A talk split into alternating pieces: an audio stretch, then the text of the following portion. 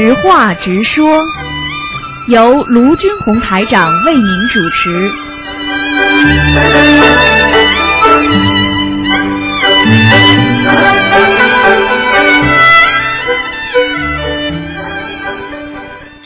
好，听众朋友们，欢迎大家回到我们澳洲东方华语电台。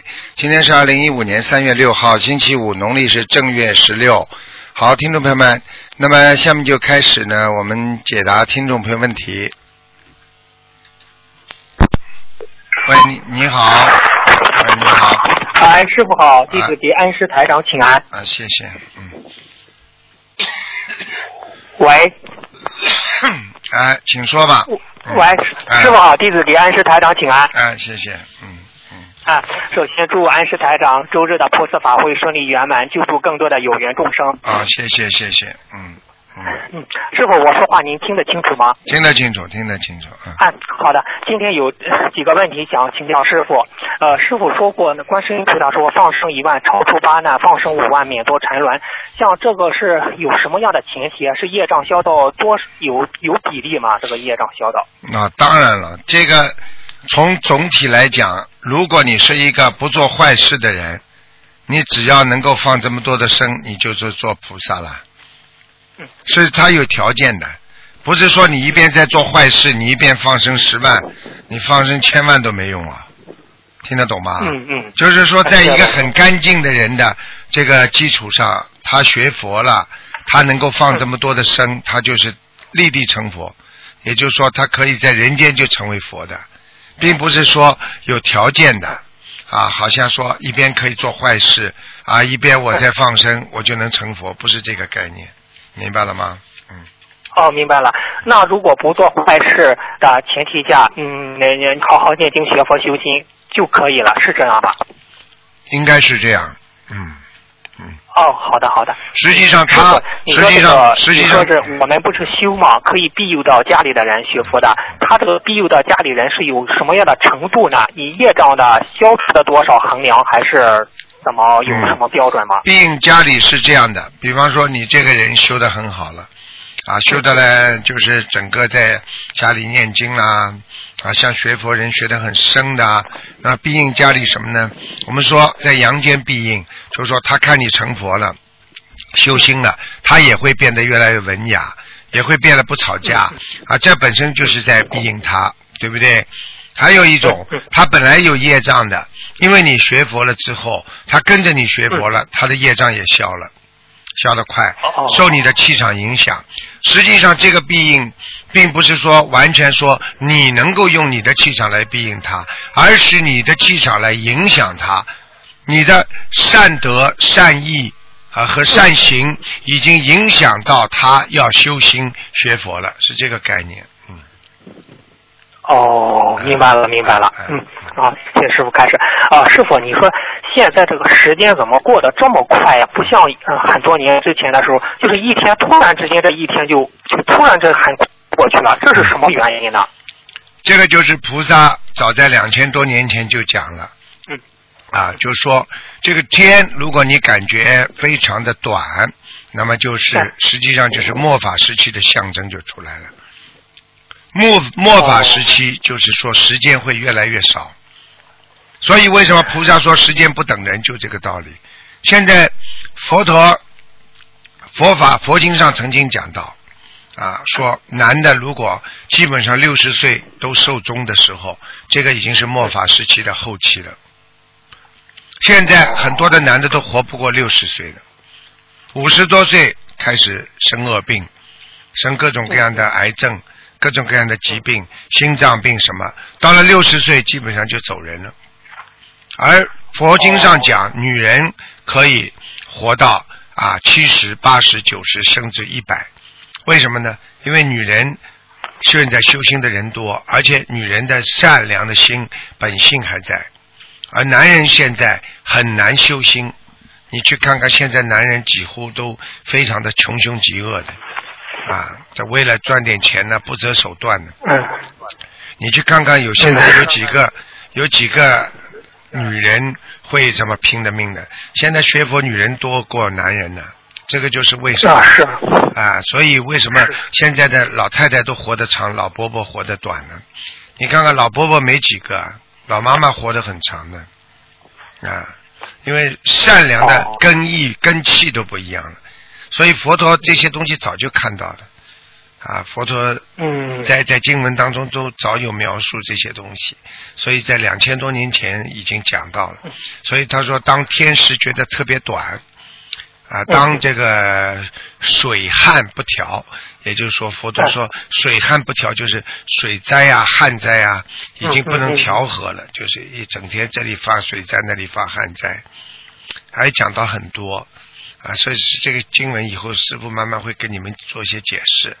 因为上次我跟嗯弟子上课的时候，我就讲到这些，我就特别告诉你们，现在的天时，为什么人家说天时不早了？不早了什么意思？就是短了呀。啊，现在的人心太坏，所以天时就变得越来越短。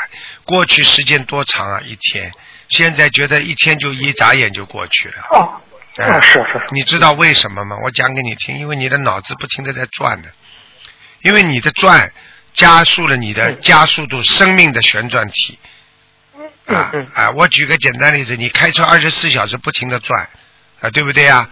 你是不是觉得、觉得时间就过得快了？因为你不停的在想啊、动啊、脑筋，你没有停息啊，你脑子里没有一个停停下来的时间的，所以你就觉得时间短了。现在工作狂，工作狂，拼命的工作，没有时间的。所以很多人小孩子玩的这些游戏，你说他有时间吗？几个小时一眨眼就过了。嗯是啊，他脑子不停的，像我们过去啊，整个一会儿休息了，一会儿休息了，就觉得时间很长了。实际上，天上一天，人间一年，讲的并不是时间，讲的是一个时间的概念呢。嗯在嗯同样受苦一一个小时，就像度日如年一样的，对不对啊？啊，对对对啊，就这个道理。实际上，时间还是一样的呀，只不只不过天上快乐呀，一会儿就过了。啊，现在人间他也贪图快乐呀，喝一个酒，睡一觉，一天就过了嗯啊，对不对呀？啊，小孩子玩一个游戏机，几个小时一天就完了，一天有几个小时给你啊？啊，是啊。啊，一个人的生命有一半是睡觉睡掉的，你实际上你能做些什么？嗯嗯。啊，你一天睡八个小时好了。啊，你一年三百六十五天，你看看你睡掉了多少小时啊？啊，三百天，三百天乘三好了，三乘八好，三八二十四，两万四千个小时，啊，对不对啊？哎是嗯。啊，嗯谢谢师傅开示，谢谢师傅开示。啊，就这样啊。嗯嗯，下一个问题，我们不是遇到危难的时候可以称颂观世音菩萨圣号来躲避灾难？是称颂观世音菩萨圣号引来过，就是感知把观世音菩萨就是过，就是直接来救我们，还是称颂观世音菩萨圣号本身会产生一种能量，这种能量去保护我们躲避灾难呢？是这样的，等到有灾难来的时候，你称颂已经没用了，直接叫，听得懂吗？你比方说。你比方说碰到灾难的时候，你不能说啊，南无大慈大悲观世音菩萨普度众生啊，救我谁谁谁出苦海。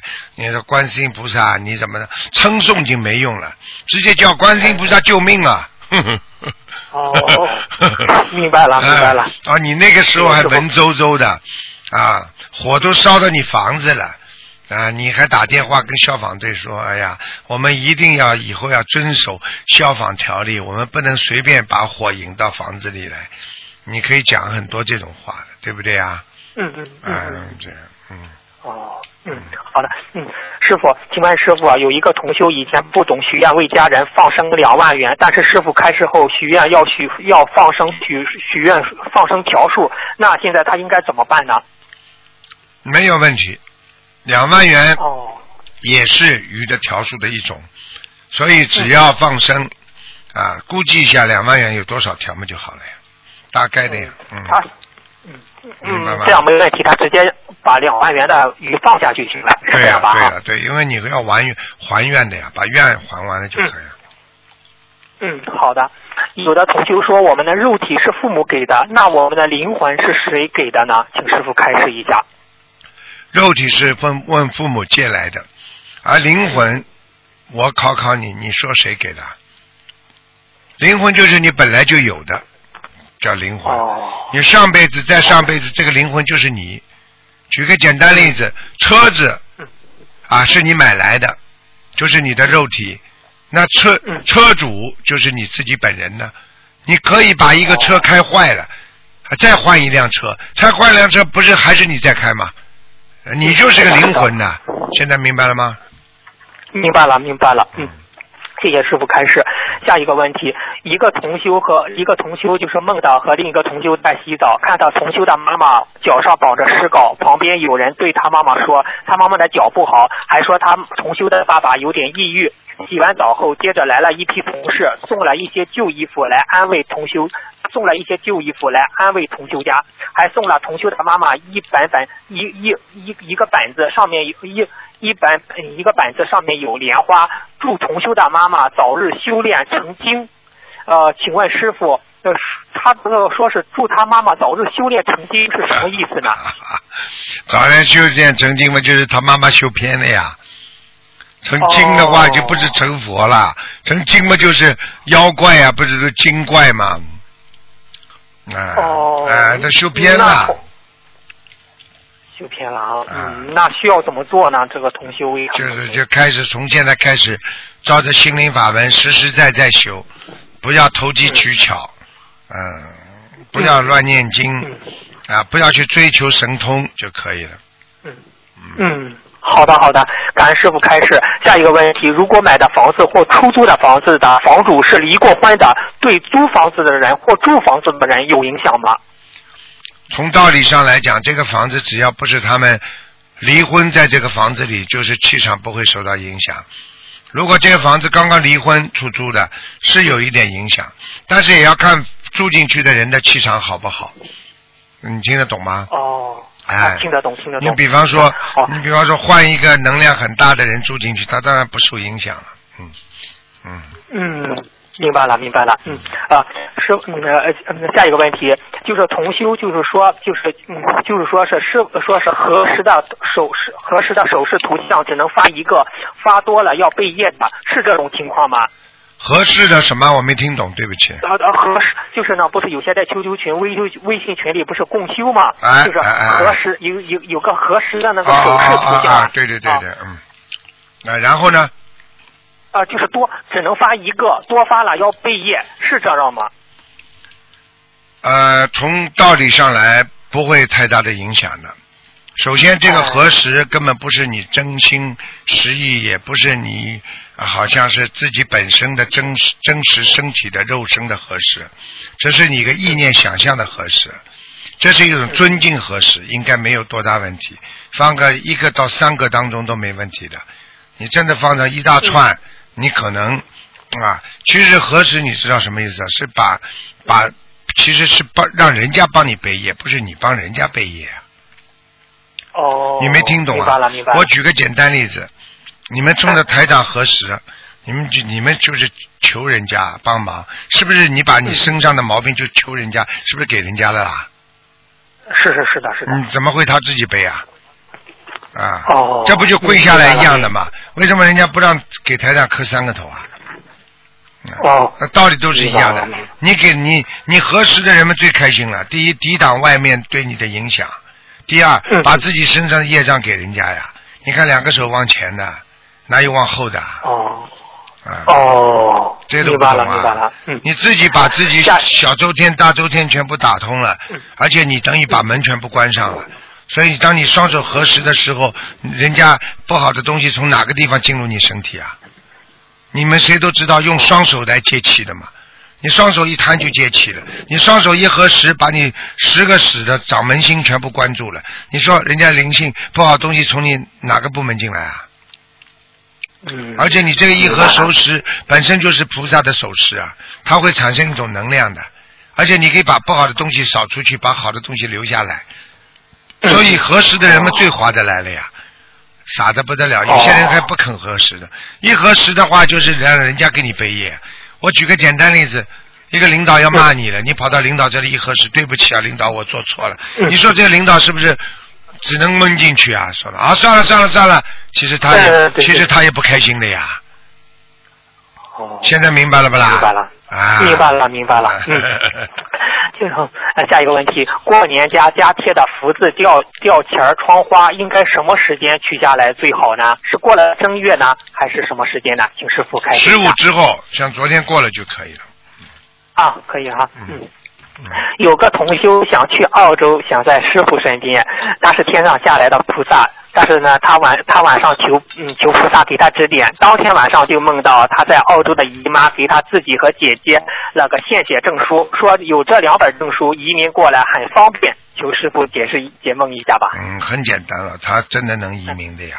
嗯，哦，哎，但是他他，我觉得他真的是有这个福德和条件能在师傅的身边，但是他又做梦了。他梦到师母对他说：“如果你来东方台，就让你做卖门票的工作。”同修不理解，请问什么是卖门票的工作？师母就说有些话现在不方便说，来了就知道了。然后同修嗯继续问是不是义呃在义卖处工作啊？师母沉默没有回答。接着同修就说：“我过去有阻碍，如果我能过去，我愿付出一切，只为心灵法门。”师傅就说：“不要如果，如果都是假的，来了再说这些话。”师傅这之后，重修就梦到，嗯，就在出钱准备挑日子去澳洲，是，同他就多次梦到和嗯去澳洲和东方台师兄们一起放生，在一起的梦境。嗯，那就那就这个问题还不清楚啊，那就是就像像卖门票卖什么门票？东方台有有没有什么门票好卖的？实际上嘛，就是就是等于他以后能够在东方电台做功德呀，这说明这孩子、哎这孩子能够过来呀，就是嗯嗯哎，太开心了，太开心了。嗯嗯嗯，再问再问师傅一个梦境，就是说师傅说过，不是梦见乌龟表示延寿啊，梦见一次大概延寿多少天？梦见的乌龟越大，表示嗯延寿的天数越多嘛？就是这个梦到乌龟的延寿有什么概念？天数有什么多少天有什么概念吗？实际上呢，梦到这个乌龟呢，基本上你不知道可以延多少，只能大概知道它是有延寿的可能性。因为呢，当你在放生啊或者梦到乌龟的时候，因为乌龟是长寿的嘛，啊，这说明你在延寿。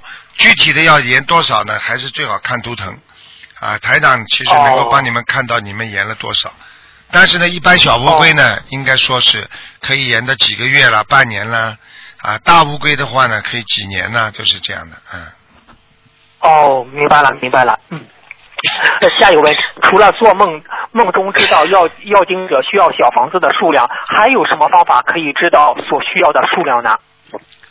梦到小房子要经的数量是吧？嗯哎哎，对对对，嗯，很简单了。呃，梦中知道小房子数量是梦中人家要经的人跟你说的。那么还有什么呢？一个是通过师傅跟告诉你，还有呢自己呢啊大概的估计一下啊大概估计一下。一般的如果是灵性来要啊，他如果要看他在什么位置啊，如果在地府你想把它抄到天上去，那么至少要集一两百张，你明白吗？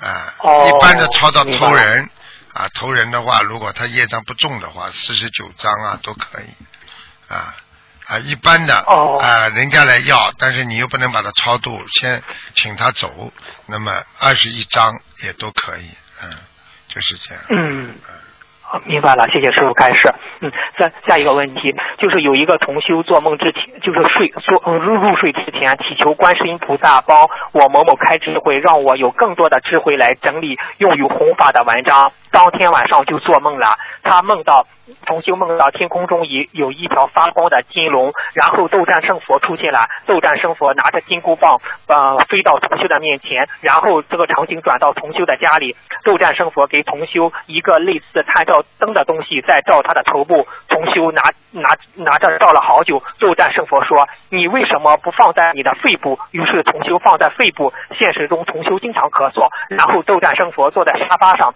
同修向向斗战胜佛忏悔自己做错了很多事情，还直敲自己的脑门。斗战胜佛说：“你不要这样。”同修问：“我是我这是我思想上引起引起的，还是还是灵性的关系呢？斗战胜佛没有回答。斗战胜佛说：“你曾经拜唐僧为师，多么难得，本应该更好。”然后重修担心的问：“我天上的莲花还在吗？”斗战胜佛这时候突然很伤感，甚至有点掉眼泪。他说：“你的莲花不在了。”然后斗战胜佛安慰同修说：“没关系，在四月三号之前，你找到新的工作，莲花或许会回来。”这位同修就是拜了师傅之后。没有现实中他拜师之后没没没有好好的守戒，还有邪淫的行为，屡次呃屡犯屡忏屡教不改，终于莲花掉下来了。重修心中无比的悔恨，希望这位重修的例子来警示大家，拜师之后千万不要造新业，尤其是邪淫方面，莲花真的会掉下来。现在重修，请问师傅啊，斗战胜佛在梦里对重修说，四月三号之前你找到新的工作，嗯。莲花或许能回来，请师傅解释一下这个含义是什么？这含义很简单，四月三号之后，他可能会有一个彻悟的感觉，或者他就会去开始真的献身于弘法事业当中，这就是他的新工作。也就是说，他舍掉很多，他能够走出来为弘法事业做贡献了。啊，这样的话，他的莲花才会慢慢上去的。啊哦，哎，哦，是不是只要他好好的去弘法度众，好好好的改变自己，莲花就自然就上去了，就有了，重新有了，是是这样吗？对，实际上我问你，电脑里边你把一个一个东西删除了，delete 了，是不是不会马上删除掉，完全走掉啊？他不是给你点时间的吗？如果这点时间当中你把它调回来，不照样可以用啊？如果这段时间当中你不去管他，喊你继续我行我素，很快的真的 delete 掉就永远没了，明白了吗？哦，明白了，明白了。啊，感恩师傅。嗯，有个同修梦到我对他说：“你光念经就可以回到以前。”这个回到以前是什么意思啊？请师傅开示一下。光念经就回到以前，也就是说，这个人的根基非常好。如果他只是念经的话，他以前他一定是成愿再来，或者天上下来护法，或者是过去啊很纯洁的那年代，就这个意思。哦，师傅是说的太对，他确实根基很好啊。哎。啊，一他真的是他很感恩师傅，他以前就是曾经邪淫啊，上网吧玩电脑啊，抽烟，就是反正是不很多不好的。自从修了心灵法门之后，就我就都改了。现在。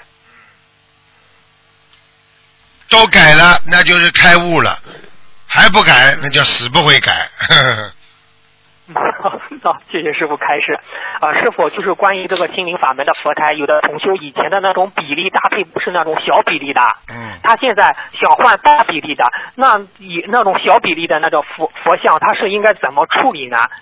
是啊，小比例的佛像有两种，一种嘛把它。把它包包好，先横着放在边上都可以的。还有一种嘛，你就可以放在前面也可以，嗯，放在就是大。可以结缘给修心，就是刚修心灵法门按按装那个就是建佛台的同修嘛，可以可以，没没没问题的，没问题的，嗯。没问题的，可以的。好的好的，哦，今天问到这，感恩师傅，感恩师傅，感恩观地菩萨。好，谢谢谢谢谢 谢谢你，再见再见。喂，你好。喂。师傅你好。你好。弟子给师傅请安。嗯，谢谢。嗯。啊，请问师傅，假如灵性呃那个灵性上升与魔上升的区分？灵性上升和魔上升的区分，一般的魔上升的话。比较厉害，因为魔本身已经是不好的灵性了，所以称为魔。灵性呢有善灵有恶灵，听得懂吗？善灵呢就是不会让你受伤，但是会让你感觉痛苦。那恶灵呢会让你受伤。那么魔呢啊不是让你受伤，是让你又受伤又痛苦又把你绑住。所以魔比较厉害，所以一个人不能着魔。啊，魔啊，在身上非常痛苦，为什么呢？它第一有两种魔，一种叫心魔，还有一种叫意识魔。心魔的话呢，就是你心中已经被某一件事情啊已经绑住了，掺和住了，解脱不了。那么一直在想，一直想，想到后来嘛，这个魔就在你身上，魔到你身上之后呢，他就会控制你，啊，让你不想活啦，自杀啦，让你难过了，或者怎么样了，听得懂吗？啊，听懂了。啊，这是第一个。嗯那么灵性呢，一般的过世的亡人啦、啊，他还是比较可能有时候就是给你手下留情的，啊，有时候托个梦给你，啊，虽然弄你一下，但是不会置你于死地。那么你念念小房子呢，他就跑了，明白了吗，傻姑娘？明白了，感恩师傅。嗯、那我前以前呢，就是在去年的时候，年底的时候，我念小房子还挺专心的，还很用心的可以念，而且有效果。但是从今年一月份开始，我觉得我念经的时候，嗯，老是不能专注，特别是上个月我更厉害了，所以说这个小房子大悲咒的质量也下降。你知道为什么吗？嗯啊，为什么？为什么人人总是开始的时候很努力？为什么叫虎头蛇尾啊？啊，为什么现在学佛一年佛在眼前，学佛两年佛在天边，学佛三年仗着佛卖钱啊？听得懂了吗？因为人为什么要永远有个初始心？当你受苦的时候，你念经，那个时候你的发心非常的纯洁，非常的想把自己的病治好，把人弄好。为什么到了后来会不灵了呢？因为好啦，觉得这个是防范啦，这就是为什么很多人不愿意买保险这个道理啊。他没碰到这个事情，家里没被偷，他买什么保险啊？啊，对不对啊？他是偷偷过一次了，着过一次火了，他知道买保险重要了。听得懂吗？听懂了，感恩师傅。啊道理都是一样的。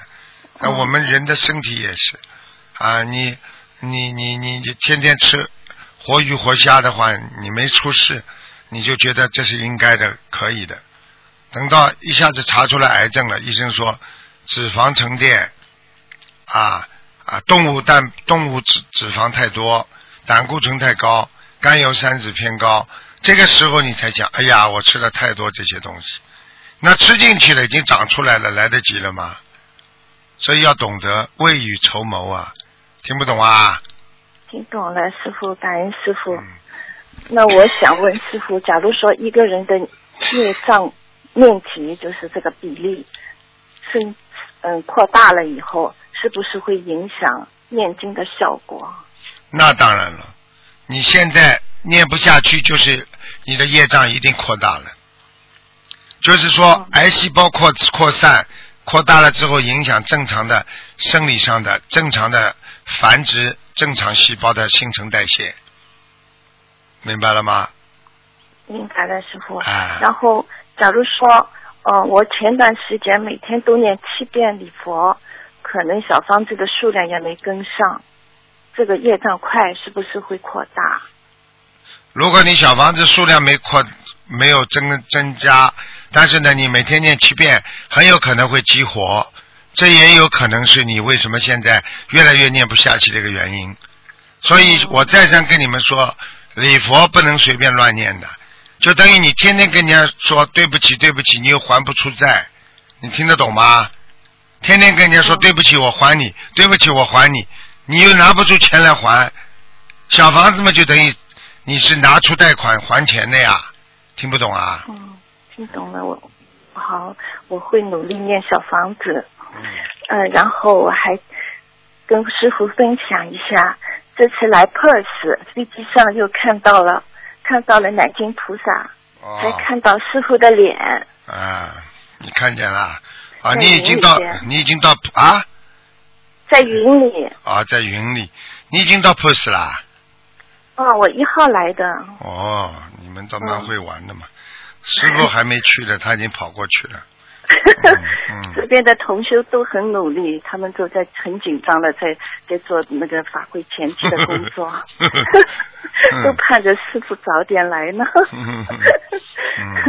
啊，那个时候我看到了南京菩萨和师傅的脸以后呢，就是紧接着我就看到那个，嗯，那个来了一片很大规模的紫色的云哦，嗯这个来的时候很猛啊，嗯。哎呦，很快这个速度，而嗯且这个时间持续了有十几分钟啊。啊。这个紫色的云，哎呦，你想这个这个云有多多大？你想，嗯。十几分钟啊，在天上，这个飞机在飞啊，嗯。而嗯且这个，哎呦，这个云啊，就是很快的，就是咵嗯过来。哇，开始我怎么怎么怎么想，因为怎么这么深的颜色的云啊？我想一看啊，哎呦，是紫色的，嗯好法喜。嗯，他是一般紫色嘛，就是护法神呀。嗯。嗯，很大规模的，就是我我我跟你们讲过过的，师傅要到哪里去弘法，护法神啊、菩萨都会去的。嗯，就是对啊，我每次参加师傅的法会都有这样的看得到呢，嗯在飞机上都能看到各种景象，嗯，就是不同的，都是很开心。好啦，好啦，嗯嗯好，嗯，感恩师傅。好，再见，再嗯，见好啊，。再见。嗯好，听众朋友们，那么这个直话直说节目呢到这儿结束了，非常感谢听众朋友们收听。